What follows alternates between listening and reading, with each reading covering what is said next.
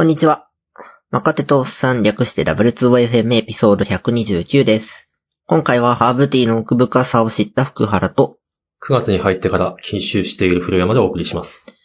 このポッドキャストではハッシュタグ W2OFM でご意見ご感想を募集しています。いただいたフィードバックがモチベーションアップにつながりますので、ぜひよろしくお願いします。よろしくお願いします。お願いします。はい。9月になりましたね。おはようございます。おはようございます。そう。寝坊した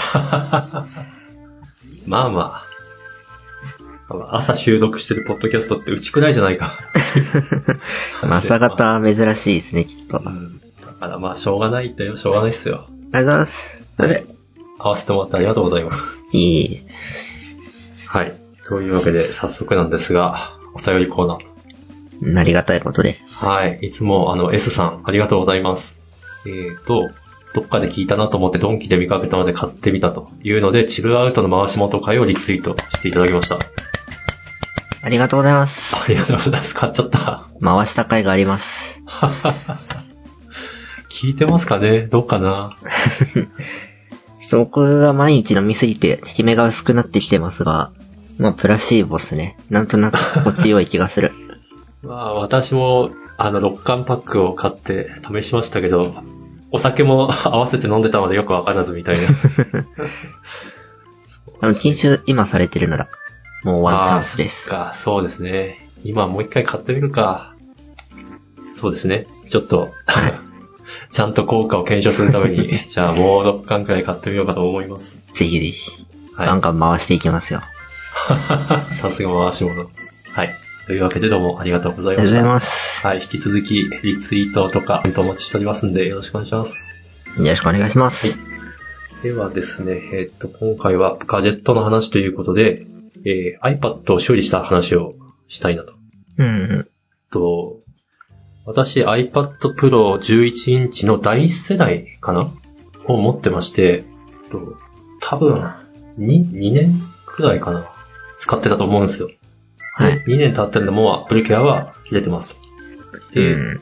えっと、液晶にタップできない範囲が発生した。あわかります？ー、わかります。iPhone とか古いやつでなったことありますね。ああ、そっか。えっと、で、あの、I、iPhone、iPad 標準のあのメモ帳で、あの画面塗れるじゃないですか。まあ、お絵描き。あー、はいはいはい。で、バーってお絵描きすると、えっと、iPad を横にした時に、縦に塗れないしましまが入るっていう感じ。おー、深刻ですね。うん、そう。どっかがスポットで塗れないとかじゃなくて、縦一直線にある、1センチくらいの幅かなで3本くらい塗れない場所があるみたいな。それはもうダメかも。うん。まあ、頑張ってそれでも2ヶ月くらい使ってたんですよ。でも、そう、んやっぱストレスなんですよね。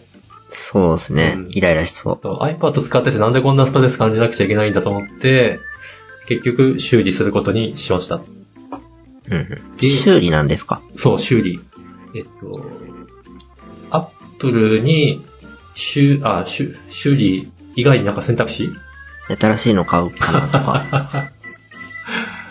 まあね、まあね。この修理が、あの、この倍くらいしたらもう買う、買うと思った。でも一応修理という選択肢があって、まあ微妙な値段なんですけど、アップに出すと53,800円。まあ、高いですけど、ね。まあ割とた、そう、きっと、あの、最近出ると噂の iPad mini はきっとこのくらいの値段じゃないですか。うん。だけどな、ミニ11インチ便利だな。でもまあこれは高いっつんで、えっと、iPhone 修理便という修理屋さんが秋葉原にあって、そこに出すと、まあ43,800円で1万円安いと。おー、そんな価格差が。え、公式より、まあ、それ安いか。うん。まあ、どこで利益が出てんだろうわかんないですね。これ、あの、Amazon に、えっと、修理キット売ってるんですよ。液晶丸ごと交換しますみたいな。えー、でえ、自分でやる？そう、自分でやるとしたらですよ。で、その修理キットが、えっと、やっぱ4万、4万ちょいするんですよ。おーそう、だから本当これどこで利益出してんだって感じ。へえ、まあ、大量に仕入れて安くしてるとかかもまあまあしれませんね。まあまあ、きっとそうなんでしょうね。とにかく、えっと、これで iPad Pro 世代の修理ってべらぼうに高いなってことを学びました。うん。だから、Apple Care は延長しといた方がいい。なるほど。うん。iPad Air とか、無印 iPad だと2万くらいなんですよ。まあ、それでもちょっと高い。まあね、まあね。そう、Apple Care 入っとけば4000円で済むんで、うん。うん。まあ、なるべく長く Apple Care は入っとった方がいいと学びました。これは重要な学びですね。重要な学びですね。修 修理だとこんなかかるんだっていう。まあまあ、小、うん、難しい。うん。で、えっと、修理屋さん持ってったんですけど、えっと、修理するときに警告を受けて、えっと、iPad ってとにかくめちゃくちゃ薄いんで、液晶関係を直した結果、えっと、他の部品が壊れる可能性もある？えっと、具体的に言うと Face ID とかの認証とかが、影響、なんかその修理の時に誤って壊れる可能性とかあるかもしれませんが、それでもいいですかと。なかなか難しいです。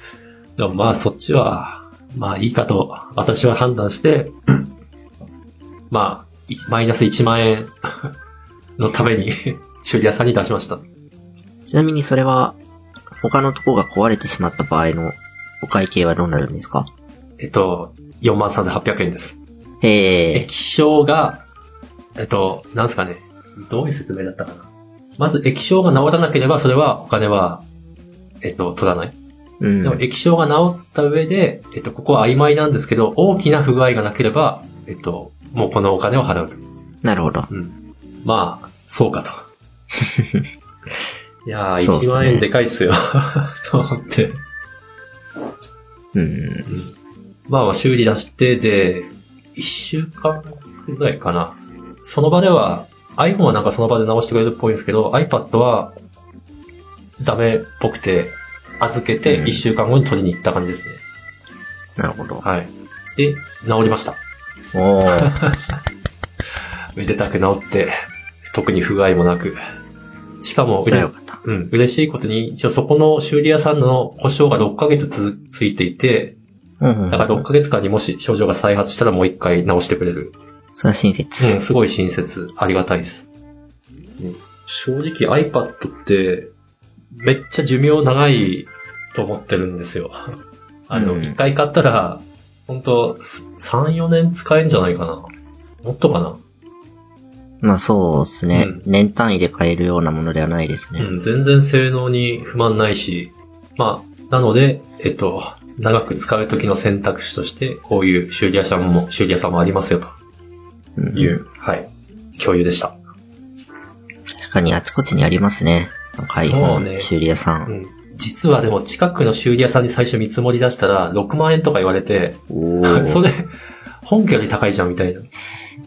いや、もう、まっとうな利益率だとそうなるんでしょうね。そうかもね。はい。そう。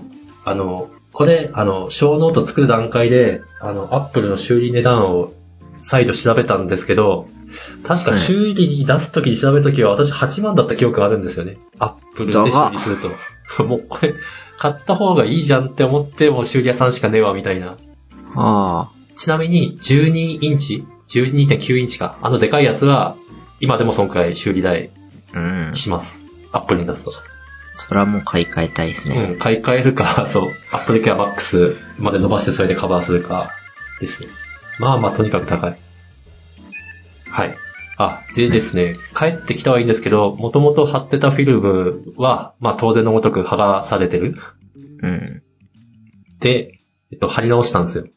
うん。えっとフィルムって自分で貼る派ですか？それとも、あ、まあいいや、自分で貼る派ですかあー。貼ってた派でした。あは、今は貼ってない。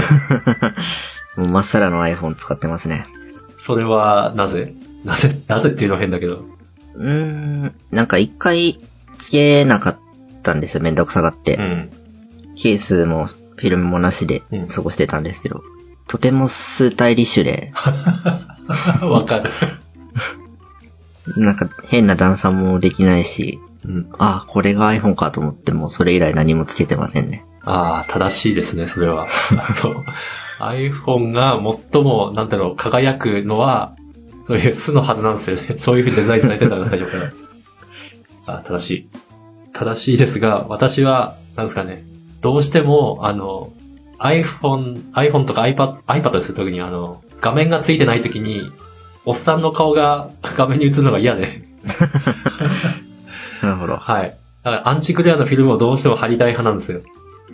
それはまた違った需要ですね。まあまあそうですね。うん。で、私が自分で貼るとどうしても気泡が入っちゃうんですね。うん、わかります。わかりますそう、どう、どう頑張っても入る。なかなか難しいです、うんあれは。だから、お店でヨドバシで貼ってくれるサービスがあるんで、それでいつも貼ってもらってたんですね。うん。うんでも、今回はもうさすがに新品じゃないし自分で貼ろうと思って、Amazon でフィルムポチって貼りました。うん。で、結果ですね、完璧に貼れましたっていう。おーこれはちょっと商品のリンクを後でショーノートに貼ろうと思うんですけど、フィルムにガイドがついてるんですね。ガイドっていうのは iPad にはめて、このガイドに沿ってフィルムをくっつければいいですよっていうやつ。あ取説っていうよりは、なんか、グリッドみたいな。あ、そうそうそうそう。それが、それが良かったのかなあと、ちゃんとお風呂場で、ゼルダで、うん、重要ですね、それは。今までそういう手間を惜しんでたのも良くなかったのかな、みたいな。ああ、なるほど。じゃあ、多分それです。大、大事ですね。風呂場は大事です。ここに、まあ一応ついたんですけど、一箇所くらいで、もうすっごい慎重に剥がして、ついてきた、なんですか、あの、ホコリ取りで、それをピッと取って、貼り直してっていうのを2回くらいで完璧に貼れましたよ。うん。いやー、いい経験でした。なんかか、お店の人は、何でもない場所で綺麗に貼りますよね。あれ、あれ、どう神業じゃないの？鍛錬によるものなのか。うんぜあの、ゴミ取ろうと思って剥がしてゴミ取ると他のゴミ入るみたいな。わかるありますよね。しかも自分の指紋がついちゃってるわーっていう。わかる。そうなんですよ。そう。そうなんです。まあ、あれは一つの職業と言ってもいいくらいのスキルですね。ですよね。そう、一回貼って、その、なんだろうな、気泡が入ると、もうずっとそれを気泡と付き合わなくちゃいけないっていう、うん。この、うん、職業、大事な職業です。はい。じゃあ私の iPhone 修理、iPad 修理に出した話はこの辺で。おめでとうございます。はい、ありがとうございます。じゃあ次行きましょうか。はい。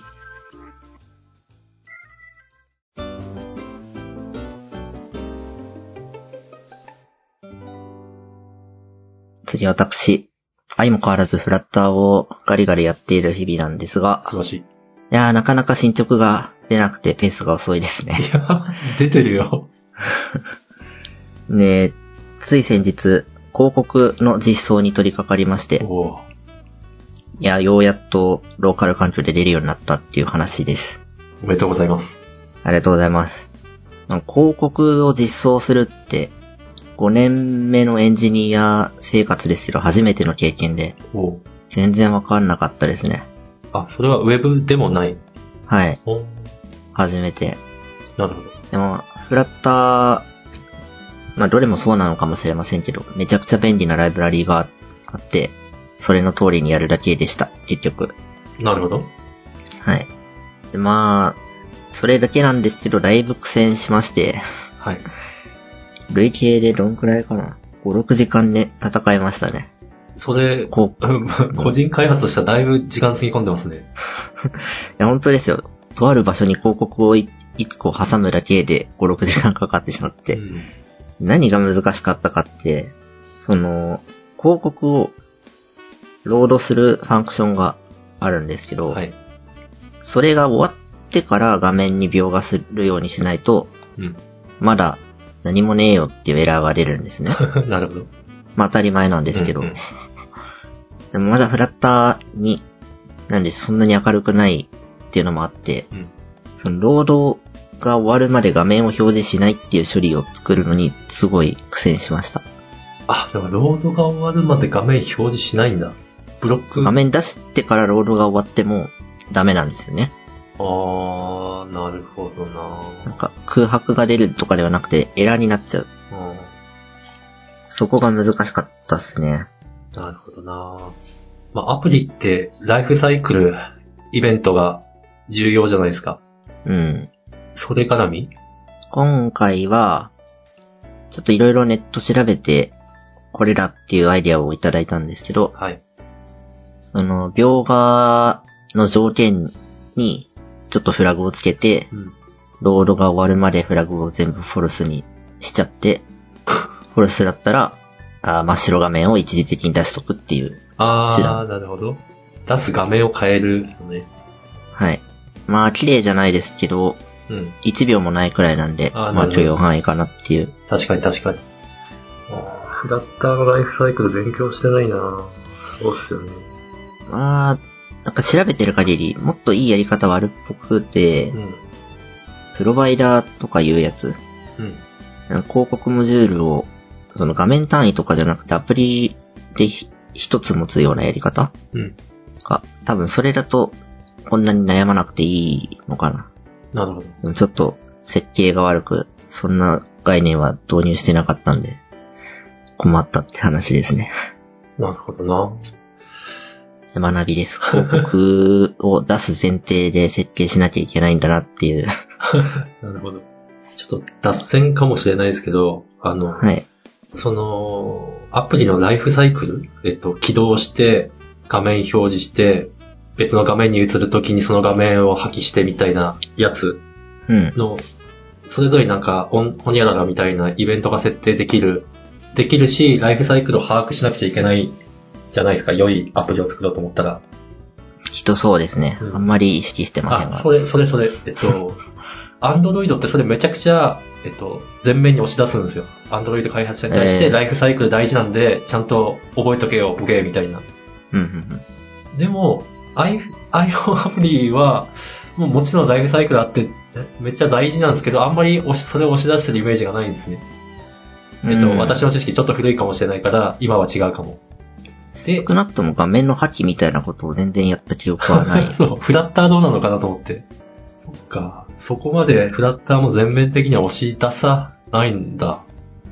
ちょっと僕もにわかなんで、うんもしかしたらちゃんと細かくやった方がパフォーマンスが上がるみたいな話はあるかもしれませんけど。まあまあ。そっか。私もフラッターやってるはずなのにこれを 聞いてるっていう、ダメさ加減。でも逆に言うと意識せずに実装できるくらい、こう、なんでしょう。親切というか、うん。そうなのかなそうなのか裏側で吉名にやってくれている。うん、そうかもしんないっすね。だよな。そう、なんかイベントをすごい大事にしなくちゃいけないのは、えっと、ずっと保持し続けるもの、あと画面ごとに生成し直すものとかを、えっと、気にした結果、パフォーマンスうん。やっぱ担保するためなんで、iPhone はそういうことあんま言わないけど、iPhone のアプリって別に早い から、吉田にやってくれてるっていうことなんですかね。かもしれません。うんあと、今回僕ははい。通信を一切してないんですよ。え広告なのに？ああ、そうか。その辺はありますけど、その自分でバックエンドを持ってなくて、ああ、なるほど。全部ローカルの簡易 DB で済ませるようにしてるんで、おーその辺もあんまり気にしてない要因かもしれませんね。あ、なるほど。確かに通信が入ると、アプリだとキャッシュここでしてみたいな。うん、ずっと持ってなきゃいけないデータみたいなのが増えそうですよね。うん。あそうですね。ライフサイクル、だいぶ意識しないといけなくなるかも。でも個人開発でサーバー持ち始めるとコストが生まれるんであんまり やりたくないです。無料枠で収まらなくなったら。そうそうなるとセキュリティとか、いろいろ考えることが増えそう。あーねそれは大きいですね。それは大きい。ローカルで済むならそれが一番いいです。そうですね。じゃあ、フラッターということで、きっと、Android アプリもリリースしてくれると思うんで、楽しみにしてますよ。ちょっと手元に Android がなくて、Windows で動くエミュレーターがありますよ。まあ、まあそうですね。せっかくなんでどっちにも出したいところでありますね。まあ、気が向いたら、ないとフラッフラッターでやってる意味がない。まあ、ないってことはないでしょうけど、そうですね。まあ、できたらお願いしますわ。はい。以上。はい。